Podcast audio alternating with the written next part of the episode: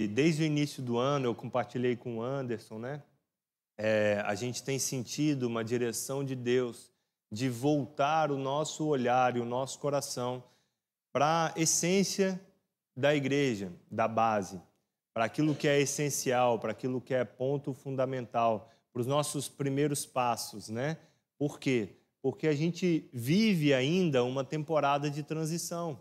O Vitor ainda é pastor aqui na, na base, ele é o nosso líder principal, ele é quem dá a nossa direção, ele é o guardião da nossa visão, por assim falar, mas ele não está aqui presente conosco todos os dias.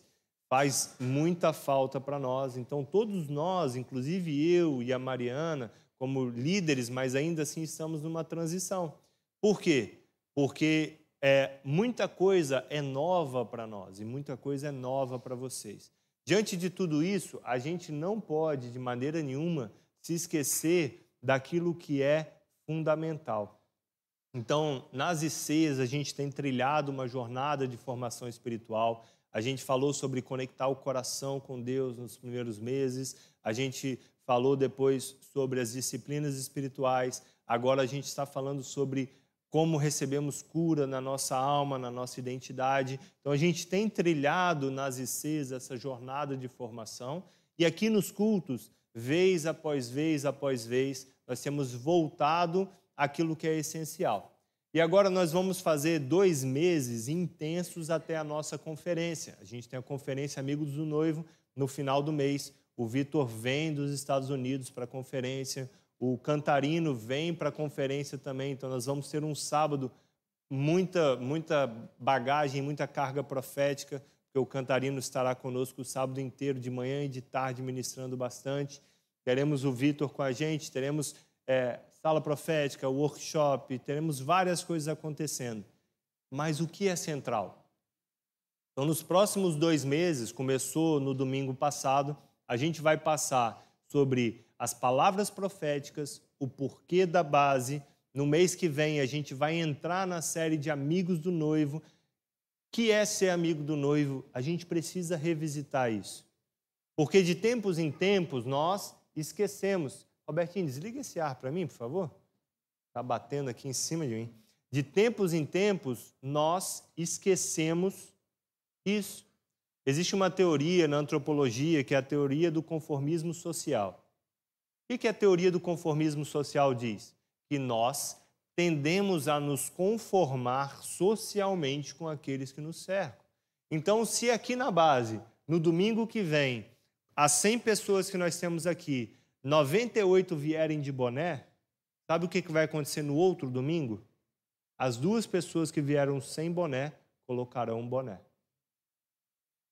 Isso é o que acontece de forma natural nosso coração existe um anseio pelo pertencimento e nós nos sentimos parte daquilo que nós criamos semelhança.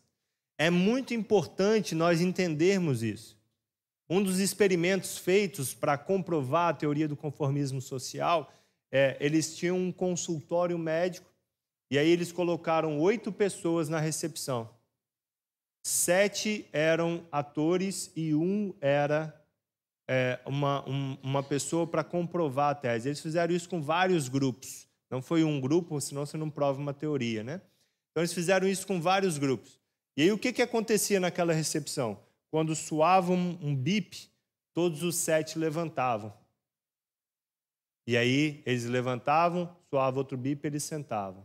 Levantavam e sentavam. Então, de dois em dois minutos, tocava um bip, todo mundo levantava, todo mundo sentava. A pessoa que conseguiu ficar mais tempo sem fazer o mesmo movimento demorou quatro bips. A partir do quarto, ela via todo mundo levantar, ela levantava também. E aí ela sentava. E aí, quando terminou o experimento, perguntaram para ela assim: por quê? Para todos, né? Porque foi um experimento longo isso. Para você comprovar uma tese dessa, você precisa de uma série de experimentos. E aí perguntaram: por que disso? Ah, porque eu me sentia estranha, porque eu achava que eu devia fazer, porque eu queria fazer parte. Eram as três respostas mais frequentes. No nosso meio também é assim. Se eu ver alguém fazendo, eu também vou buscar fazer. Se eu vejo que a igreja se move de uma forma, eu vou tentar me conformar com aquela forma, ou eu vou buscar sair e ir para outra coisa e fazer outra coisa. Então, ah, eu não, eu não me liguei muito bem com a base. Cara, legal. Por quê? Porque ela não se conformou com a nossa visão. Agora, qual é a nossa visão? Para que alguém possa não se conformar com a nossa visão, a gente precisa ter uma visão clara. Então, domingo após domingo, a gente fala das mesmas coisas com bases diferentes. Domingo após domingo, a gente toca o mesmo sino. A gente fala das mesmas coisas, só que de maneiras diferentes. A gente está buscando criar um ambiente onde todo mundo tenha é, é, aderência à mensagem. E por que, que a gente vai revisitar isso? Para que a gente chegue na conferência com entendimento completo do que é pertencer à base, do porquê a base existe e o que é ser amigo do noivo. Porque se eu abraçar o estilo de vida do amigo do noivo e 98 pessoas abraçarem junto comigo, as duas pessoas que entrarem por aquela porta e não estiverem vivendo isso, elas buscarão viver. Se eu abraçar o estilo de vida de oração, todos que entrarem aqui e forem se conformando a isso, nós formaremos uma geração que abraça o estilo de vida de oração. Só que a gente não vai fazer isso falando sobre isso de maneira leviana, espaçada, trazendo domingo após domingo uma mensagem diferente. A mídia, ela vai o que é a mídia em massa, né? Hoje a gente tem a internet e aí a gente tem os algoritmos que direcionam o nosso raciocínio. Então agora a gente está na época de eleição. Eu sigo os três principais candidatos e aí eles vão botando as pesquisas dentro do curral eleitoral de cada um deles. E aí, ah, o, os eleitores do candidato A colocam lá dentro do, do stories dele para você votar. Na hora que você vai ver o resultado, 90% votam como ele. Do candidato B, 90% votam como ele. Do candidato C, 90% votam como ele. A conta não fecha. O que está acontecendo? O algoritmo está direcionando para a conformidade social aqueles que estão na mesma visão. Então, se eu curto as publicações do Arthur, o Arthur vai aparecer mais para mim. E aí eu vou me conformando cada vez mais com o Arthur. Hoje é assim. Mas antigamente, a gente tinha como mainstream as grandes redes de televisão. E foi assim que foi se solidificando dia após dia várias coisas que fazem parte da nossa cultura hoje, porque a gente foi se conformando com aquilo que víamos o tempo todo. E o que que isso tem a ver com a base? O que que isso tem a ver conosco e com a nossa mensagem? Nós precisamos entender na plenitude o que é que nós fomos chamados a fazer, por que nós fazemos o que fazemos. Porque assim nós vamos poder abraçar isso, independente de qualquer coisa, para que nós possamos replicar esse estilo de vida naqueles que querem fazer parte daquilo que estamos construindo. Que triste seria chegar alguém aqui hoje e falar assim: e aí? Vocês acreditam em quê? E a gente ficar divagando essa é uma resposta que tem que estar na ponta da língua de todo mundo. E o que é sala de oração? Vocês se reúnem lá para quê? Por que, que a gente faz a sala de oração? Qual é o, o sentido da gente se reunir aqui numa quinta-feira, de meio-dia às dez, sem tirar um real de oferta, gastando o nosso ar-condicionado, sem pregar para ninguém, é totalmente diferente de tudo que a gente vê de conformidade social das outras igrejas. Então, a gente vai buscar responder a essas questões nos próximos dois meses. A gente vai estar na série das palavras proféticas, que o Gabriel não fez a arte. Depois a gente vai para a série do Amigos do Noivo. Então, ele já tem um mês para fazer a arte da outra série, para a gente estar bonito, né? Vamos lá. as notas da administração vão estar no aplicativo. Então, se você não tem um aplicativo, está em pecado, pode baixar.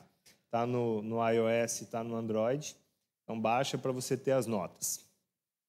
É, Vi que hoje vai ficar mais doidinho ainda, porque eu vou falar um milhão de coisas que não estão aqui, porque aqui foi só um resumo. A Vitória, quando ela sentou para conversar comigo e a Mariana, ela falou que gosta quando a Mariana ministra, porque as notas da Mariana são mais bonitas. A minha é só um negocinho desse tamanho, assim, acabou comigo, né? Aí eu não deixo mais a Mariana ministrar. Tô brincando, domingo que vem é ela. Mateus 21, 13. A gente vai passar alguns versos e vamos conversar sobre eles. Mateus, capítulo 21, no verso 13. Diz assim: As Escrituras declaram: Meu templo será chamado casa de oração. Essas escrituras declaram é, Jesus mencionando Isaías, tá? Então, as escrituras declaram, Isaías havia declarado: Meu templo será chamado casa de oração. Jesus deu nome para a sua casa, demonstrando o desejo que ele tinha de qual atividade deveria ser é, realizada no seu templo. A gente não está falando de forma nenhuma que as outras igrejas não cumprem o chamado de Deus. É lógico que cada igreja vai dar mais ênfase a uma coisa, tá? Cada igreja enfatiza mais uma coisa. É, mas é, o nosso chamado é ser casa de oração. Isaías 66, no verso 1, diz assim: O céu é o meu trono e a terra é o suporte de meus pés. Acaso construíram para mim um templo assim, um templo assim tão bom? Vou botar um L aqui, porque está errado o meu português. Um templo assim tão bom? Aqui tem uma Deus fazendo uma pergunta. Vocês já pararam para pensar que coisa mais é, estranha é Deus te fazer uma pergunta? Ele já sabe a resposta. Quando Deus perguntou para Adão, por Adão, né, para Adão, onde ele estava, você acha que ele não sabia onde ele estava? É lógico que ele sabia. Deus está perguntando para Isaías, você acha que ele não sabe a resposta? E aí eu me pergunto, por que, que Deus nos faz perguntas? E a Bíblia está repleta de várias perguntas de Deus. Quando Deus nos faz uma pergunta, Ele não está querendo uma resposta porque ele já tem. É a mesma coisa que eu virar para o Rafael e falar assim: filho, quanto são dois mais dois? Eu sei quanto que é. Eu não preciso que ele me responda. Eu preciso que ele tome consciência da sua ignorância. Eu preciso que ele tome consciência do lugar aonde ele se encontra na sua jornada de desenvolvimento. Quando Deus pergunta a, a Isaías, ele não quer uma resposta. Ele quer que Isaías posicione o seu coração na jornada que Deus estava o chamando. Deus já tinha uma resposta, mas Deus estava falando: Isaías, está vendo? Vocês não construíram um templo tão bom assim para mim. Vocês não construíram um lugar de descanso para os meus pés. Deus estava mostrando a Isaías o que deveria ser feito e não foi. Deus estava convidando Isaías a entrar numa jornada diferente com ele. E Deus estava mostrando para Isaías aonde ele estava posicionado. Obviamente, Deus já sabia a resposta, mas aquilo era um convite para que Isaías construísse um lugar para a sua habitação. Salmo 132 foi o salmo que a gente leu hoje na nossa sala de oração antes do culto. E que presença gloriosa a gente teve na sala de oração. Foi doce, suave a presença de Deus aqui durante a sala de oração. O Salmo 132 é o voto solene de Davi.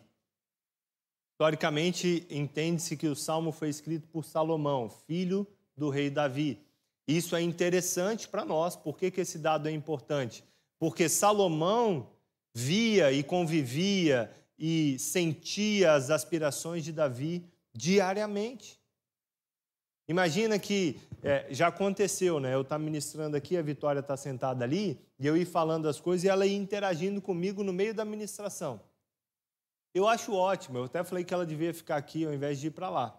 sem problema nenhum. Por quê? Porque eu não estou aqui passando nenhuma mensagem diferente da que eu passo em casa. Mas por que, que ela interage comigo? Porque ela está me vendo todos os dias. Então ela pode, eu falar alguma coisa, ela já vai fazer uma ligação e já vai querer me dar uma resposta, já vai interagir. Salomão estava vendo e vivendo e convivendo com Davi. Salomão sabia o que Davi queria. E aí Salomão escreve um salmo relembrando o Senhor, o voto de Davi. Senhor, lembra-te de Davi e de tudo que ele sofreu. Ele fez uma promessa solene ao Senhor, jurou ao poderoso de Jacó: Não voltarei para casa, não descansarei em minha cama, não deixarei que meus olhos durmam, nem fecharei as pálpebras para cochilar, enquanto não encontrar um lugar para a habitação do Senhor o santuário para o poderoso de Jacó. Esse voto solene de Davi é onde nós, enquanto base, queremos nos posicionar. Nós queremos nos posicionar assumindo o voto de Davi como nosso voto, construir um lugar para a presença de Deus, construir um lugar para o deleite da presença e o descanso da presença. Mais à frente, no verso 8, é, Salomão vai falar sobre a presença de Deus descansar nesse lugar e a arca da aliança estar ali dentro, e a arca representava a presença manifesta de Deus. Nós temos a ousadia de querer reproduzir isso. Nós temos a ousadia de querer construir uma casa para que seja o descanso dos pés dele, como declarou Isaías, para que seja uma habitação para a sua presença como falou Davi no seu voto solene. Qual é o chamado da base? Número um, zelar pela presença de Deus.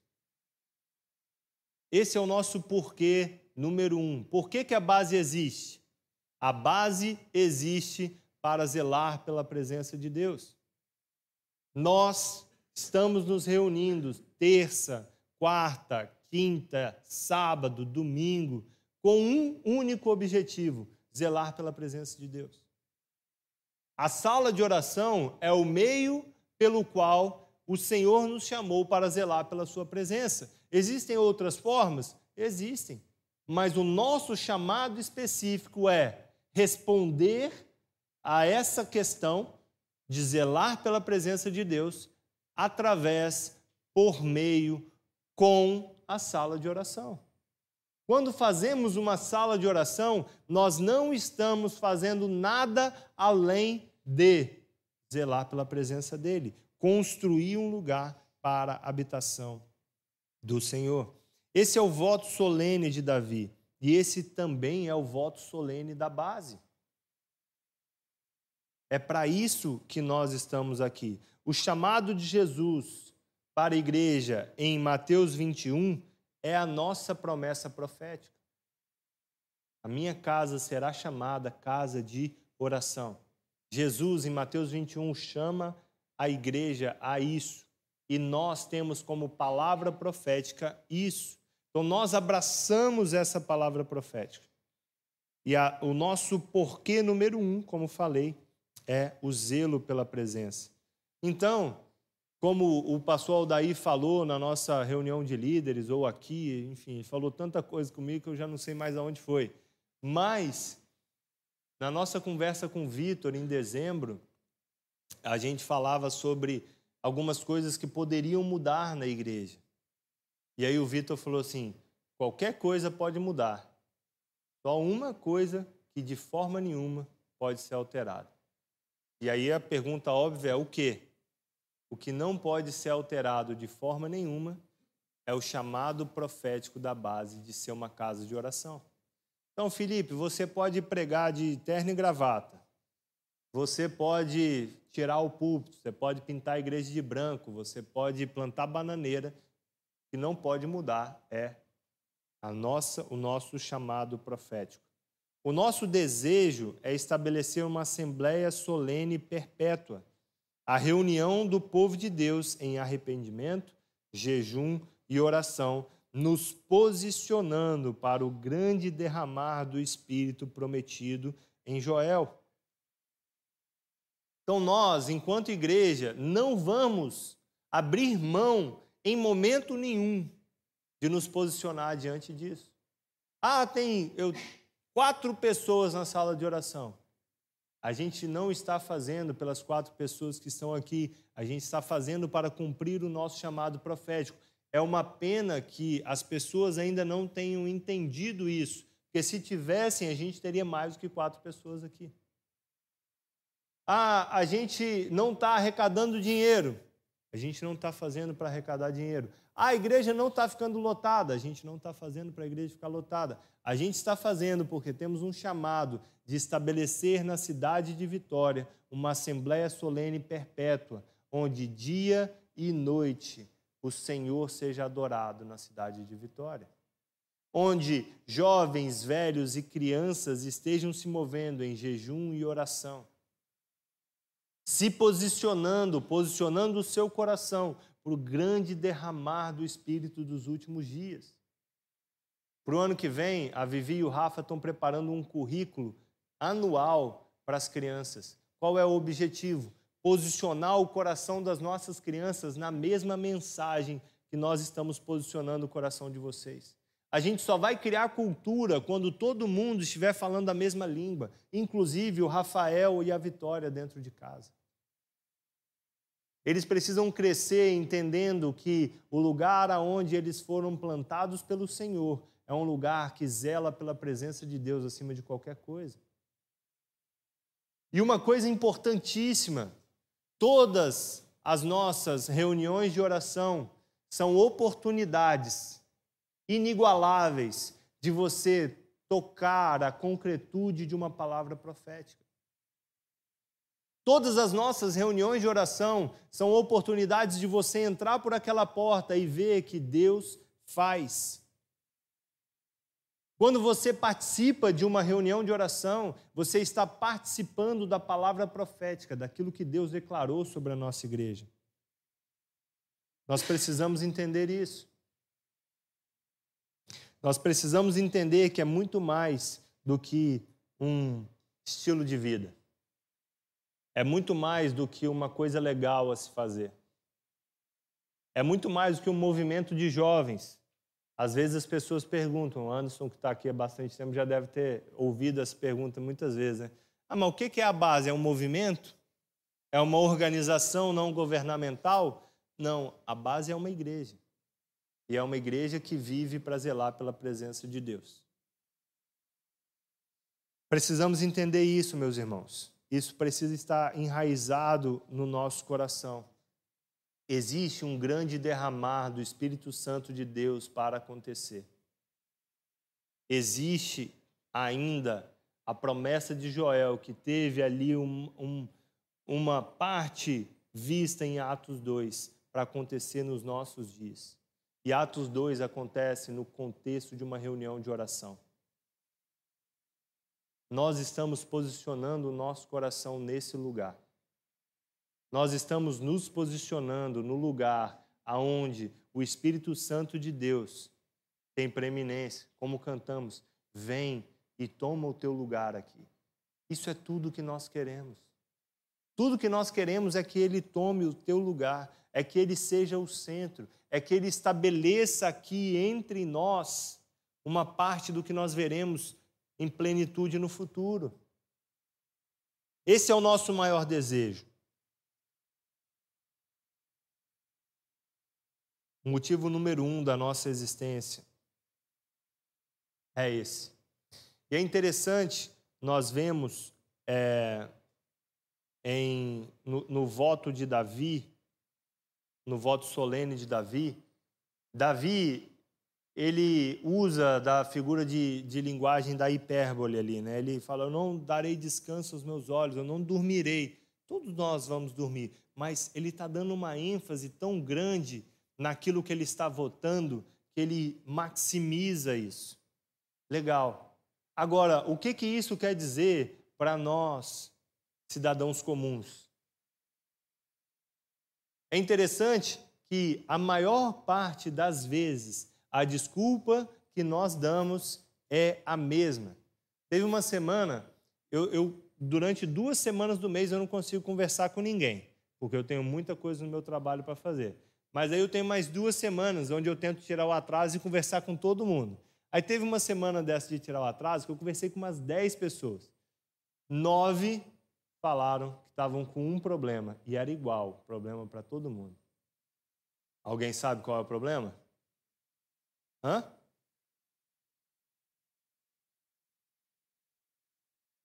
Tempo. Ah, eu não tenho tempo. Ah, o tempo está muito corrido.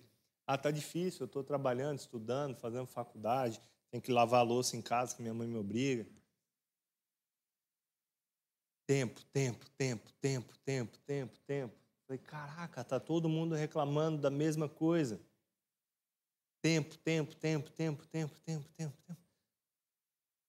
E aí, quando a gente vai para o voto solene de Davi, ele nos ensina alguma coisa extremamente preciosa. Davi era rei. Davi tinha muito tempo, né? Davi estava lotado de tempo. Davi, assim, tudo que ele acordava, uma hora da tarde, não tinha, acho que não tinha relógio ainda, ele olhava para o céu, o, o sol estava meio assim e falava, meio dia e meia. Chamava um servo, fala, me abane. Gente, se eu, sendo só quem eu sou, tenho o dia corrido, imagina Davi. Imagina Davi. Por que, que ele traz tanta ênfase?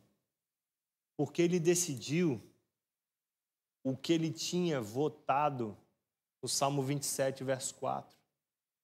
Ele ia construir a vida inteira dele ao redor de uma só coisa. Ele decidiu que tudo o que ele fizesse seria legitimado pela presença de Deus. Ele decidiu que tudo que ele colocasse o seu esforço seria algo que envolvesse a presença gloriosa de Deus. Ele decidiu que ele ia buscar os conselhos do Senhor. Ele decidiu que ele ia buscar habitar o máximo de tempo que ele pudesse na casa do Senhor. Ele decidiu que ele ia buscar o descanso dele em Deus.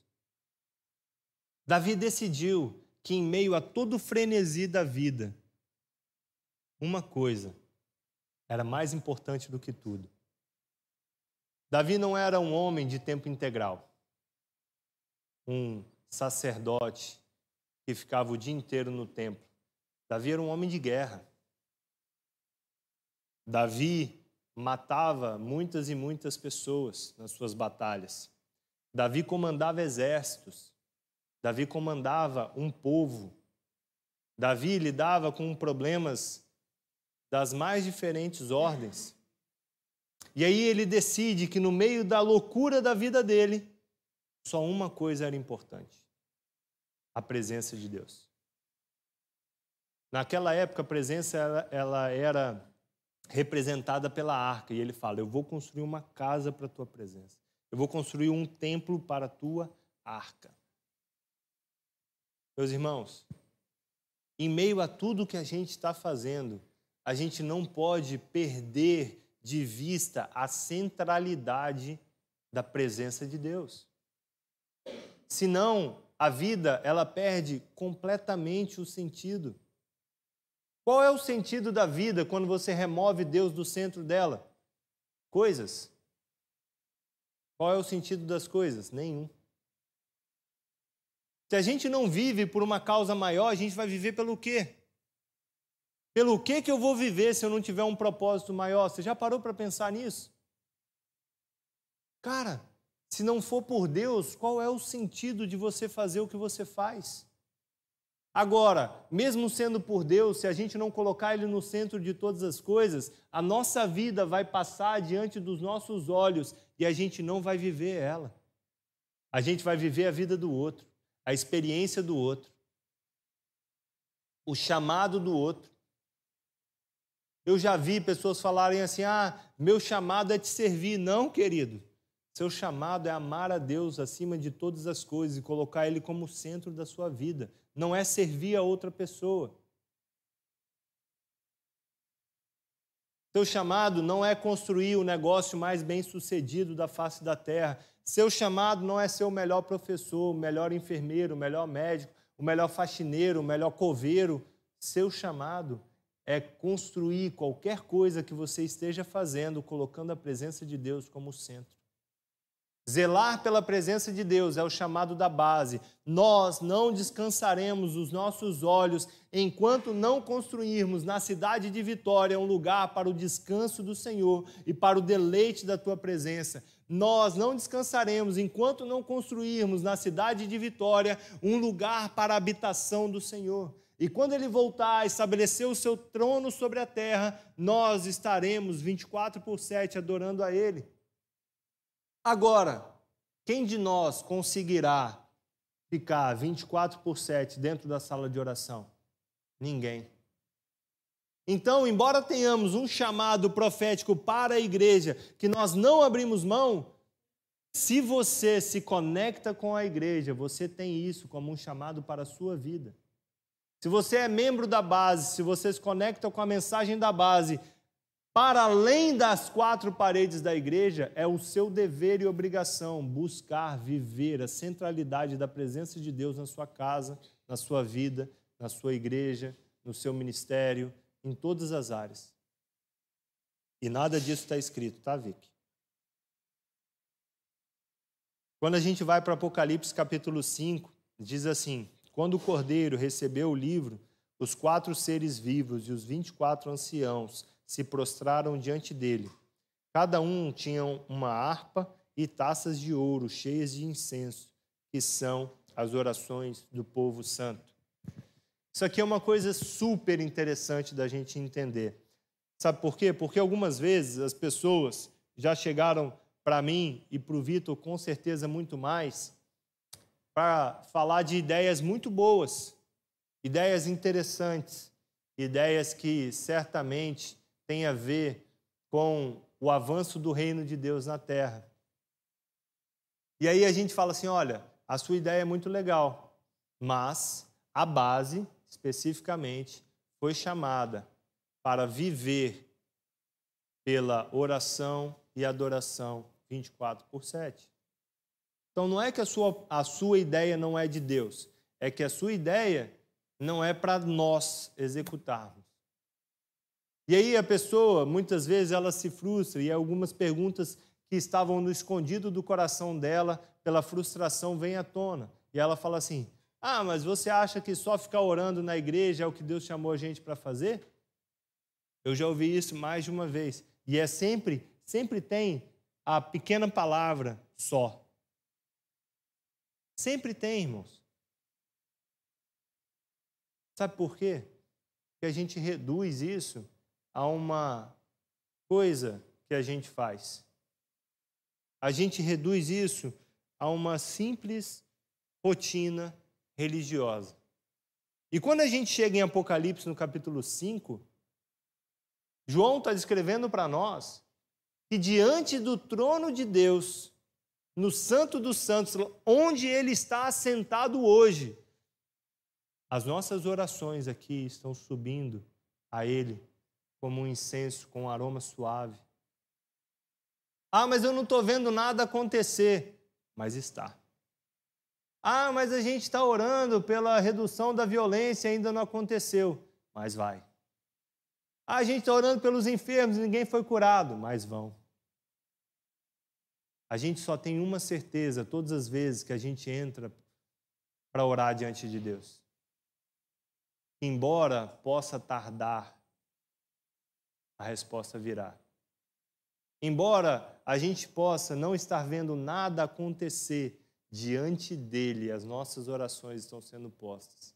E aquilo que ele não responder agora, um dia nós veremos ser vingado diante dos nossos olhos, quando ele esmagar a cabeça da serpente.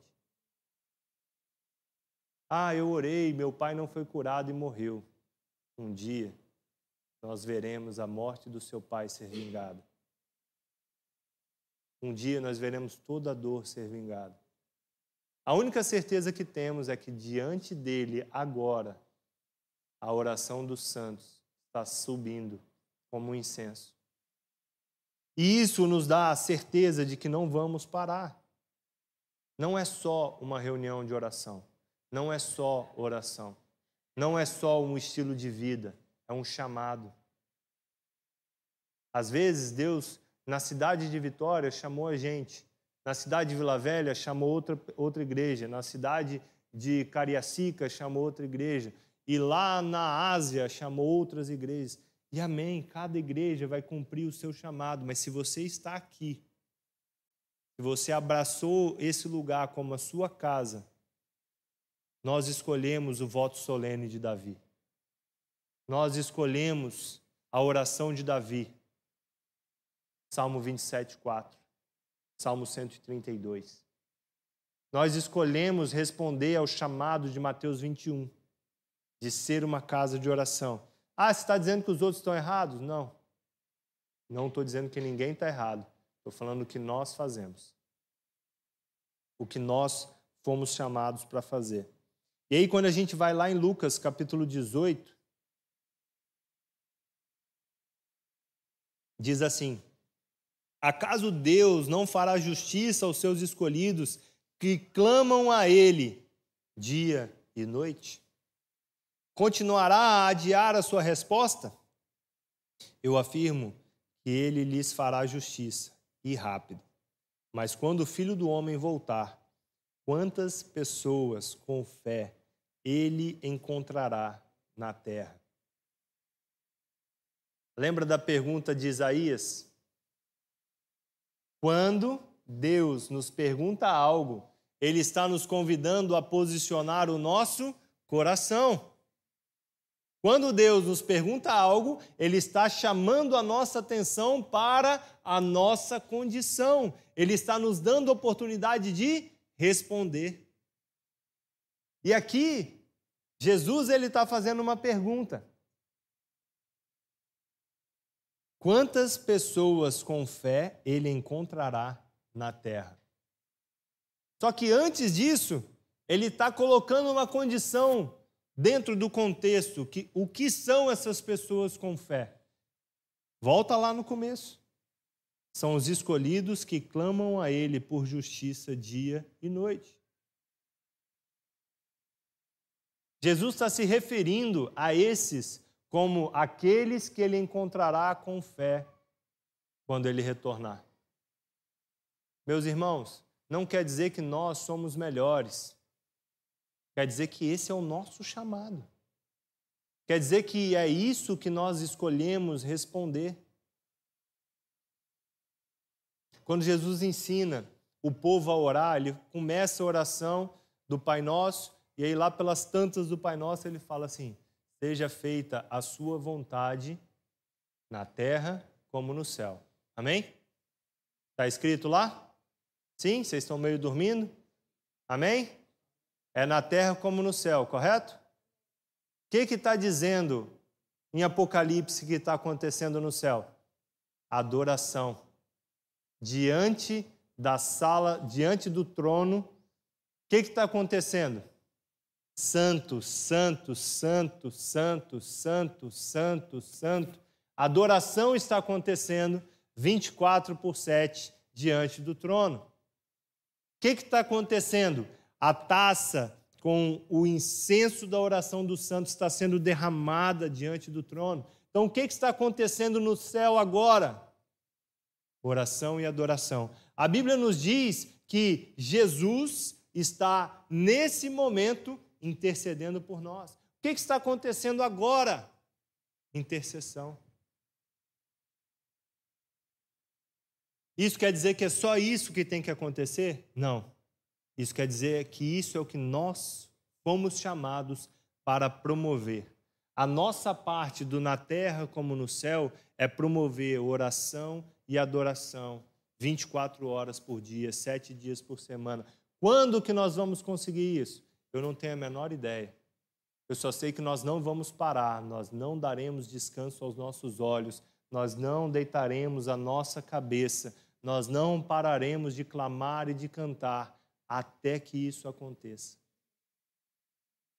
Nós não deixaremos de colocar como centralidade da nossa vida o avanço do Evangelho do Reino. Eu fico maravilhado quando eu vejo pessoas, e nós temos no nosso meio a Dona Isabel, vovó Nelson, pessoas que viveram a vida toda diante do Senhor. E como o Vitor conversou comigo, não deixaram a apatia tomar conta do coração, o cinismo pelo que não viram tomar conta da vida, não abandonaram a carreira, não largaram a fé, prosseguem buscando viver aquilo que Deus nos chamou para viver. A gente vê muitas vezes as pessoas ao longo da vida irem diminuindo a sua constância, a sua intensidade, o seu fervor. E aí eles colocam a culpa disso na falta de é, força que a juventude tem. Certamente que a juventude levará mais rápido, mas não é sobre ir mais rápido, é sobre ser mais constante. O seu chamado, meu irmão, para estar aqui na base, é um chamado para viver constantemente diante do altar do Senhor. E lá fora, quando você não estiver aqui, a fazer como Davi, colocar uma coisa como a mais importante de todas as coisas. Uma porta aberta não é sinônimo da bênção de Deus. Sinônimo da bênção de Deus é a presença dele habitando em nós. Ah, eu estou com uma oportunidade. Será que é uma oportunidade? Ah, eu vou receber uma proposta assim, assim, assim, assim, assim. Legal, será que é de Deus? Ou é só porque eu vou ganhar mais, só porque eu vou trabalhar menos, só porque eu vou satisfazer um desejo do meu coração, só porque eu vou ter um cargo mais alto e isso vai tomar ainda mais o meu tempo? O chamado é, diante de todas as coisas, nós escolhermos uma só. A base, diante de todas as coisas, escolher uma só. Então, durante esses dois meses que nós teremos pela frente, nós vamos abordar ainda no domingo que vem mais uma das nossas palavras proféticas e do nosso porquê. Semana que vem, Mariana vai falar sobre a palavra da fogueira e o uns aos outros. Depois, o Anderson vai falar para nós sobre incluir os outros no processo. E Deus está ministrando o coração dele sobre isso. Depois nós vamos entrar numa série do livro do Samuel Whitfield sobre o deserto e é o estilo de vida de João Batista. Meus irmãos, eu quero convidar vocês a mergulharem conosco nessa jornada, para que nós possamos renovar o nosso entendimento, não nos conformando com este mundo, mas sendo transformados pela mensagem que Cristo nos deu para carregar.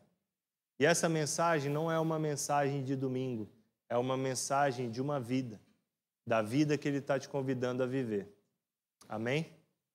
Amém? É... é isso. Vamos nos colocar de pé, vamos orar e adorar mais uma vez.